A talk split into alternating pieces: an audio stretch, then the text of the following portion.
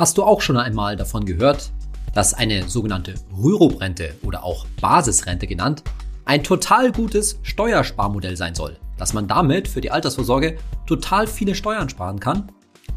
Wenn ja, dann wird es dich vielleicht nicht überraschen, dass das natürlich nicht die ganze Wahrheit ist, sondern dass man bei einer Rürup-Rente, wie bei jeder anderen Geldanlage auch, schon etwas genauer hinschauen muss und gegebenenfalls mit einer Rürup-Rente auch einen richtig großen Fehler machen kann. Unter welchen Umständen das der Fall ist und wann sich eine Rürup-Rente aber doch lohnen kann, das erfährst du in meiner neuen Folge von meinem Podcast Geld ganz einfach. Ich bin Saidi von Finanztipp. Wir bei Finanztipp sind der Meinung, Finanzen kannst du selbst. Und wir zeigen dir wie. Eigentlich hätte ich erwartet, dass das ganze Thema Rürup-Basisrente für dich nicht mehr so eine große Rolle spielen sollte, weil es vielleicht nicht mehr ganz so verbreitet ist, weil einfach heutzutage nicht mehr so häufig Rürup-Renten abgeschlossen werden. Aber ich habe auf diverse Folgen in der Vergangenheit doch ziemlich viele Rückfragen gekriegt, was jetzt eigentlich mit so einer Rürup-Rente ist. Vor allen Dingen, weil man eine Rürup-Rente ja mit ETFs drin abschließen kann.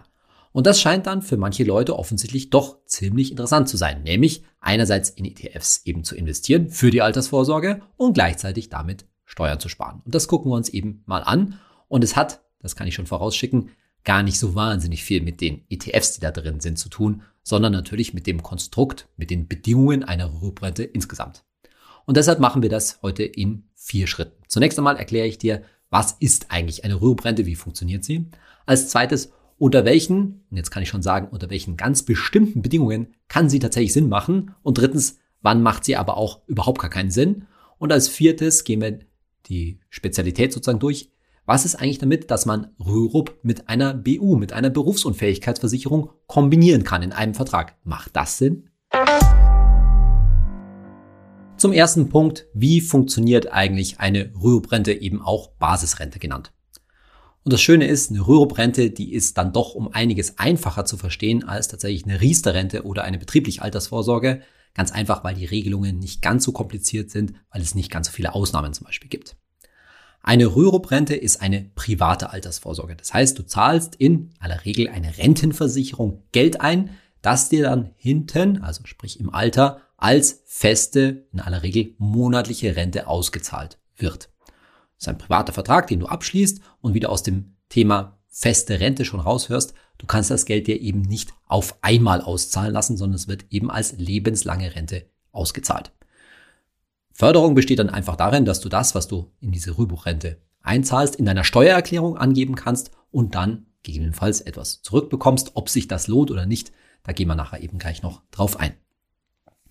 Es handelt sich, wie gesagt, um eine feste Rentenversicherung und der Witz ist, dass diese Rentenversicherung als Rürup-Vertrag nicht kündbar ist. Das heißt, jeden Euro, den du in eine Rürup-Rente einzahlst, der ist da sozusagen erstmal fest drin und wird dir dann im Alter als Rente ausgezahlt. Der Vertrag, den Vertrag kannst du auch nicht einfach übertragen, du kannst ihn nicht einfach vererben. Es gibt nur die Möglichkeit, falls du vorzeitig verstirbst, dass dann deine Angehörigen, deine Familie die Rente ausgezahlt bekommt.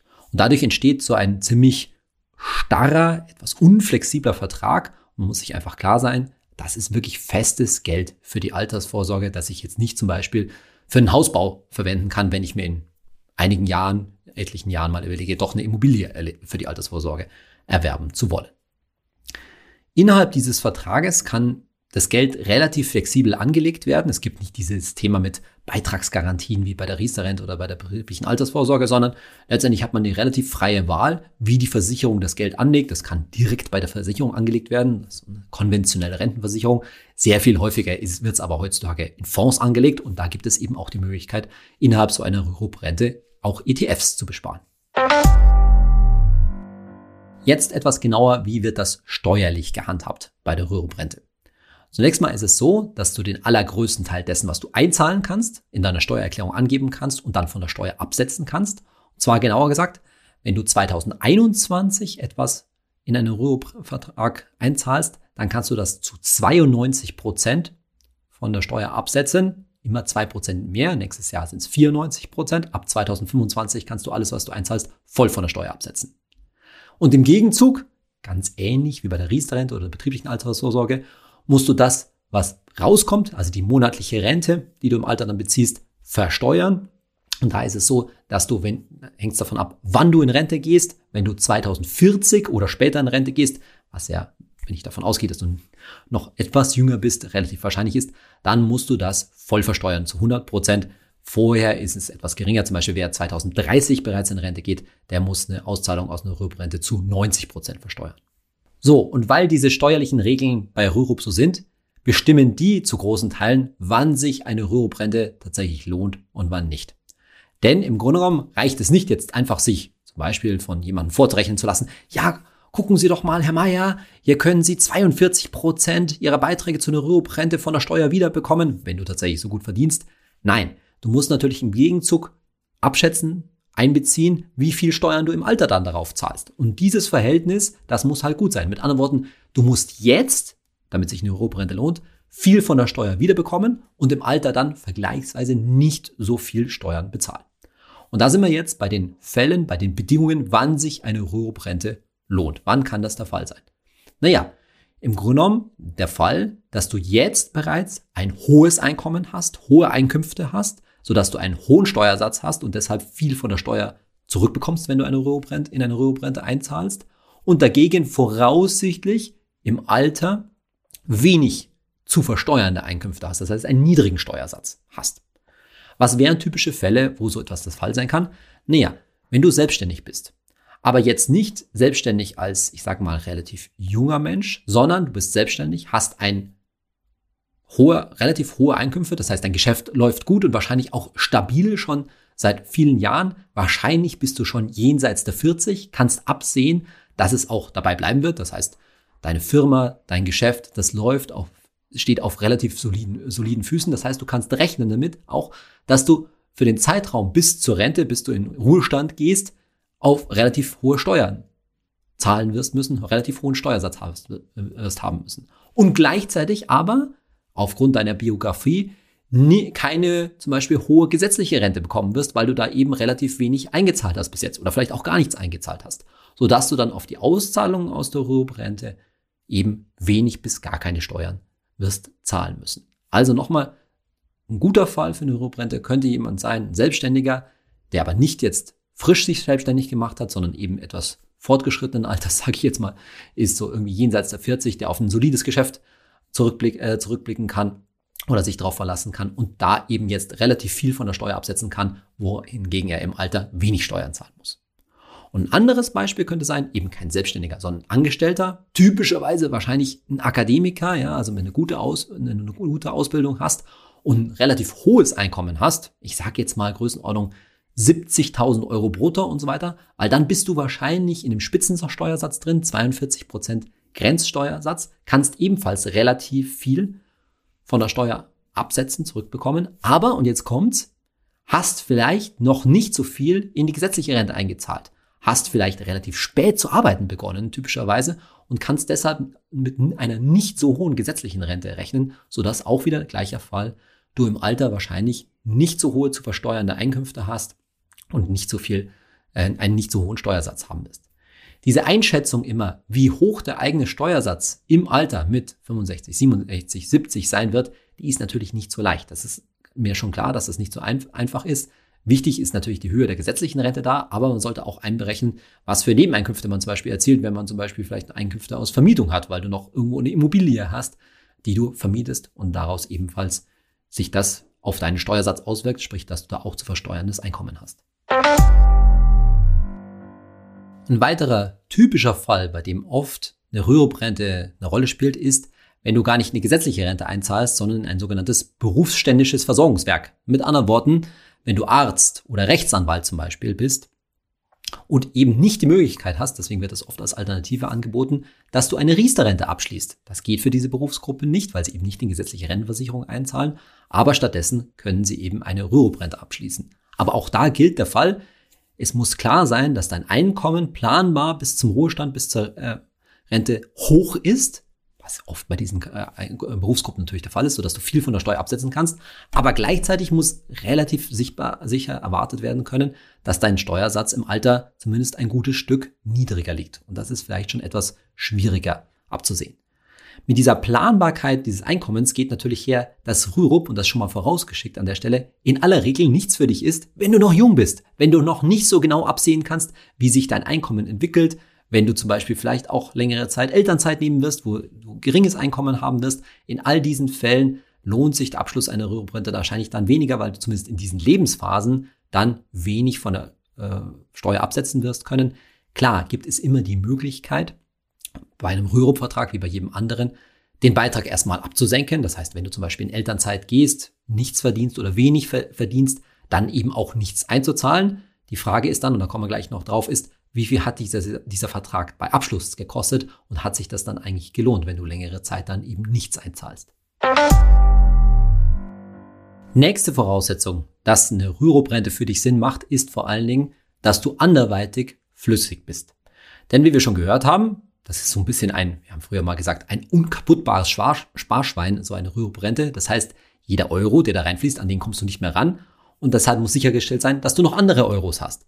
Das bedeutet sowohl einen Notgroschen für Notfälle, der darf darunter auf gar keinen Fall leiden, als auch für deine Altersvorsorge eine flexible Altersvorsorge, aus der du einmalig Geld bezahl, äh, rausnehmen kannst. Denn auch diese Notwendigkeit wirst du im Laufe deines Lebens und im Alter erst recht benötigen. Man braucht einfach mal, einfach mal größere Summen, egal ob man jetzt etwas am Haus machen möchte, ob man sich etwas gönnen möchte, wie eine große Reise, oder ob man zum Beispiel hohe Krankheitskosten, eine Operation oder ähnliches im Alter mal wird bezahlen müssen. Das heißt gleichzeitig, du solltest natürlich nicht niemals deine gesamte Altersvorsorge auf eine Ruhebrente aufbauen, so schön einem die Steuervorteile vielleicht vorkommen mögen, sondern es braucht unbedingt auch eine Rücklage, an die du flexibel rankommst und das sollte in aller Regel auch dann wahrscheinlich ein ETF-Depot sein. Also wenn, dann kann eine Ruhebrente in aller Regel nur eine Ergänzung zu deinem Viertöpferprinzip, zu deinem ETF-Depot sein. Gleichzeitig setzt du natürlich mit einer Rürup-Rente darauf, dass du eine lebenslange Rente bekommst.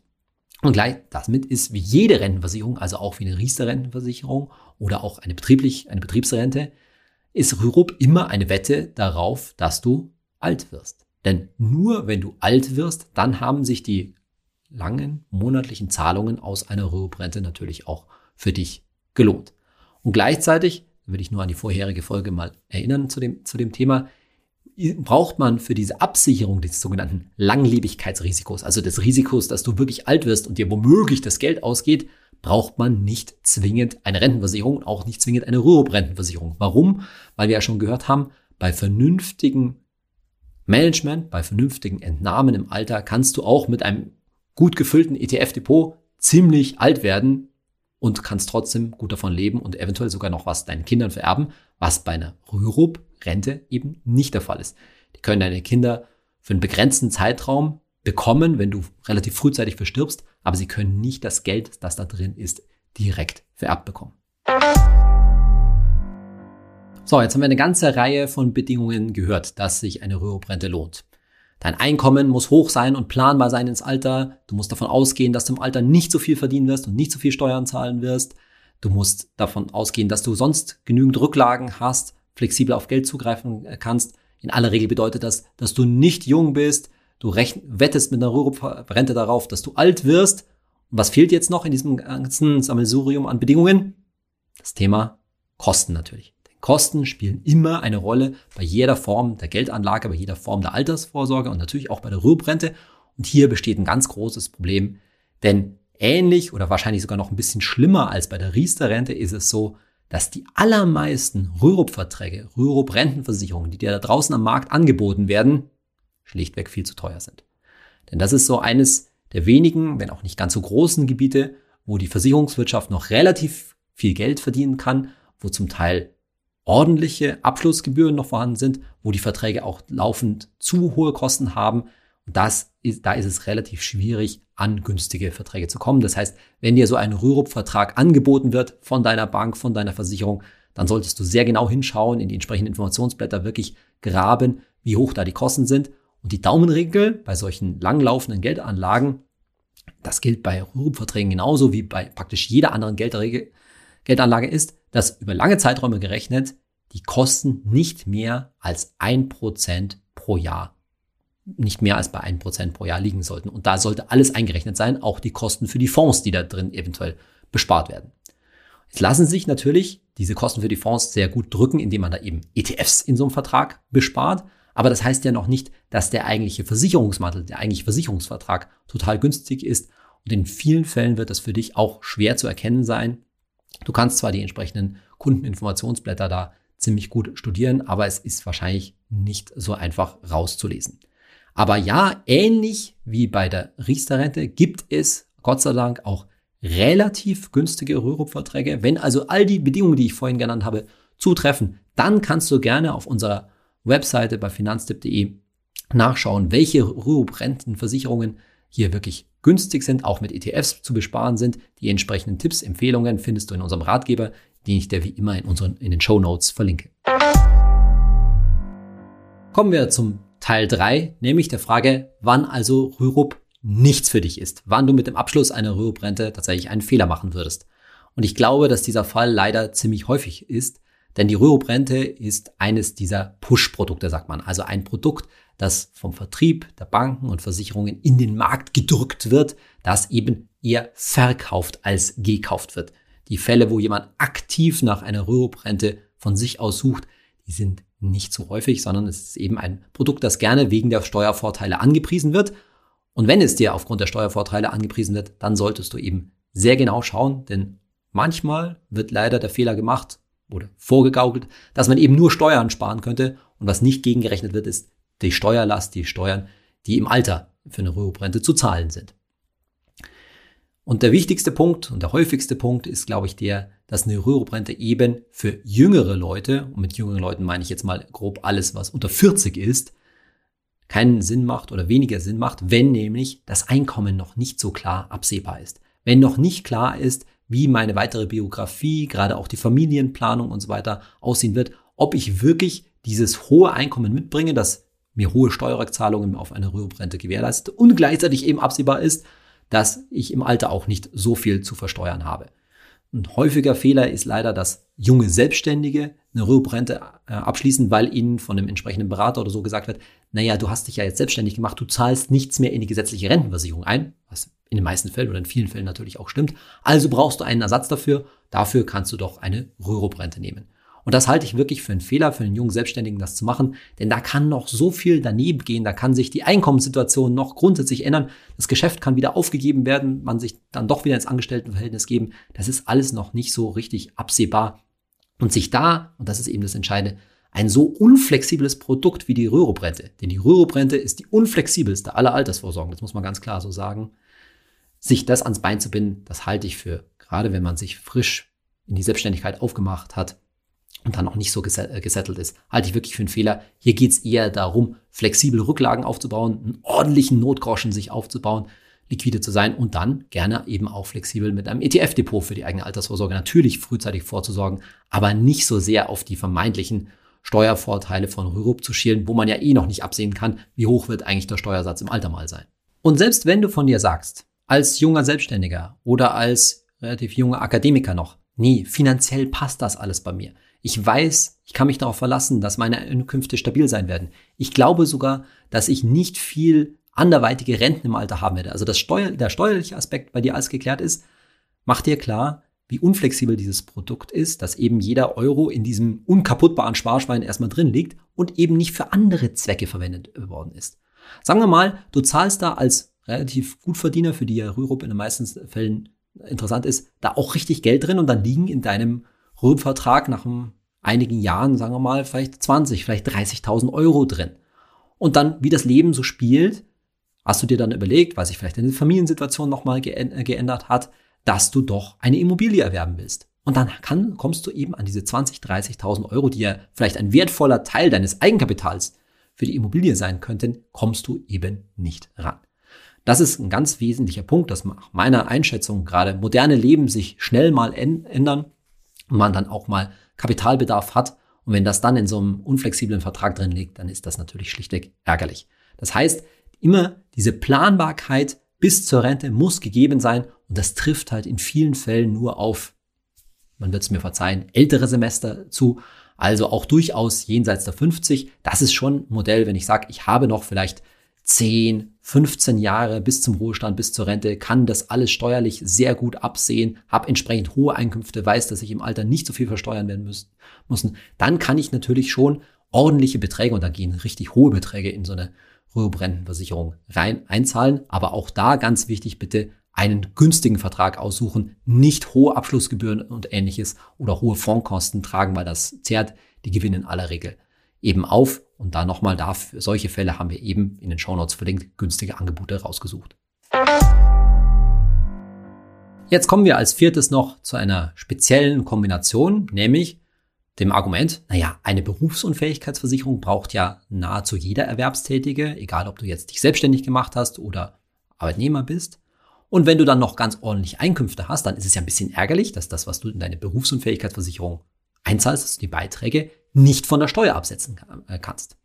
Und da kommt dann ein findiger Berater darauf zu sagen, nee, das geht schon.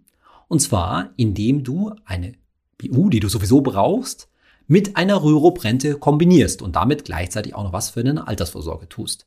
Und zwar muss es dann kombiniert sein, dass die Rürup-Rente in diesem gemeinsamen Vertrag den größeren Anteil ausmacht. Also, und zwar im Verhältnis mindestens von 51 Prozent zu 49%. Prozent. Also, zum Beispiel könnte es sein, dass deine Berufsunfähigkeitsversicherung vielleicht 40, 50 Euro im Monat kostet. Und dann macht man sozusagen da oben drauf nochmal 50, 60 Euro Rürup-Vertrag drauf. Alles in einen Vertrag, der dann eben 100, 110, 120 Euro im Monat Beitrag, Beitrag hat. Und dann ist dieses Gesamtpaket, dieser gesamte Beitrag von 100 bis 120 oder noch mehr Euro eben von der Steuer absetzbar in 2021 zu 92 Prozent. Und das ist doch dann total attraktiv, weil du eben nicht nur das, was du für die Altersvorsorge tust, was du in die Rürup-Rente einzahlst, sondern eben auch deine Beiträge für die Berufsunfähigkeitsversicherung von der Steuer absetzen kannst und damit de facto natürlich ein gutes Stück weniger zahlst für deine BU. Klingt doch erstmal ganz toll, oder? Das Problem ist, dass eure BU, die ihr ja immer braucht, mehr oder weniger egal was euch im Leben passiert, eben dann in einer ziemlich unflexiblen Kombination mit einer Rüruprente zusammenhängt. Und das kann zu folgenden Szenarien führen. Zum einen kann es ja mal sein, dass ihr ein bisschen finanziell klamm seid, weil ihr zum Beispiel arbeitslos geworden seid, weil euer als Selbstständiger euer Geschäft nicht läuft, weil ihr in Elternzeit geht oder irgend sowas und ihr vielleicht mal eure Altersvorsorge ja zurückfahren müsst oder auch komplett aussetzen müsst. Und wenn jetzt eure Rüruprente mit einer BU in einem Vertrag zusammenhängt, dann müsstet ihr, wenn ihr jetzt den Beitrag für die Rüruprente herabsetzt, natürlich auch den Beitrag für die BU herabsetzen oder sogar aussetzen und hättet dann weniger oder gar keine Berufs Berufsunfähigkeitsversicherung mehr. Und das wollt ihr wahrscheinlich nicht. Das ist schon mal ein erster negativer Punkt. Umgekehrt könnte es sein, dass euer Einkommen in Zukunft hoffentlich ja mal steigt und ihr dann konsequenterweise auch eure Berufsunfähigkeitsversicherung aufstocken wollt. Weil ihr sagt, ich habe vielleicht mit, ich sag jetzt mal, 1500 Euro BU-Rente im Monat angefangen, aber das reicht jetzt mittlerweile überhaupt nicht mehr. Ich müsste eigentlich eher 2000 oder 2500 Euro BU-Rente im Monat absichern. Also muss ich den Beitrag erhöhen. Damit aber die steuerlichen Voraussetzungen, dass das ganze Konstrukt überhaupt Sinn macht und funktioniert, müsst ihr parallel natürlich auch eure Rüruprente im gleichen Verhältnis erhöhen. Also seid ihr da auch wieder gezwungen und müsst erheblich mehr Geld da quasi zwangsweise dafür aufwenden. Und dann kann es natürlich noch extremer sein, dass ihr sagt, mein Plan hat sich geändert. Ich möchte jetzt gar nicht mehr in eine Rüruprente einzahlen, sondern aus irgendwelchen Gründen, die das Leben halt so vorsieht, hat sich eine andere Art von Altersvorsorge ergeben. Zum Beispiel könnte es sein, ja, wieder der Plan mit der Immobilie. Es ist jetzt nicht unbedingt, dass ihr auf das Geld in der Rürup-Rente angewiesen seid, aber die, ich sage jetzt mal, 50, 100, 150 Euro, die ihr im Monat in die Rürup-Rente einzahlt, die möcht, möchtet ihr eigentlich jetzt gerne in die Tilgung eurer Immobilie, eures Hauses oder eurer Wohnung fließen lassen. Ja, das könnt ihr schon machen.